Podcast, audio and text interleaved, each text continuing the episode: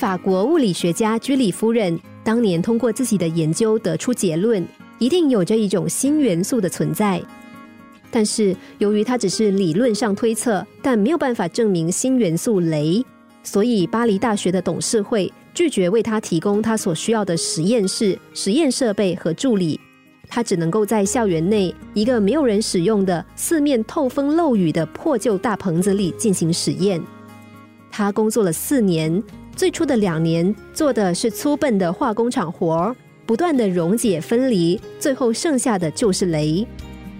经过一千多个日夜的辛苦工作，八吨小山一样的矿渣，最后只剩下小器皿中的一点液体。再过一会儿，将结晶成一小块晶体。那就是新元素镭。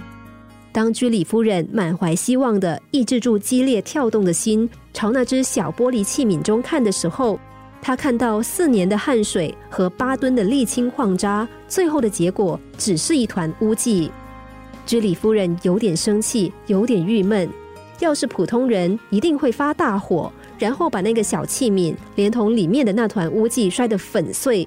但是居里夫人没有。幸亏没有。他疲惫的回到家，晚上他躺在床上，还在想着那团污迹，想找出失败的原因。如果我知道为什么失败，我就不会对失败太在意了。为什么只是一团污迹，而不是一小块白色或者是无色的晶体呢？那才是我们想要的雷。突然，居里夫人眼睛一亮，她想，也许雷就是这个样子。不像是预测的那样是一团晶体。她和工作伙伴起身跑到实验室，还没等开门，居里夫人就从门缝里看到了她伟大的发现：器皿里不起眼的那团污迹，此时在黑夜中发出耀眼的光芒。这就是镭，一种具有极强放射性的元素。在他的指导下，人们第一次利用放射性元素来治疗肿瘤。通过这个故事，也许你已经明白了为什么我们大多数人总是和成功失之交臂。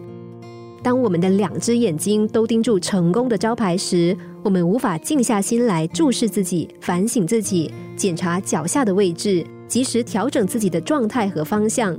那又怎么能够去理会那一团不起眼的污迹呢？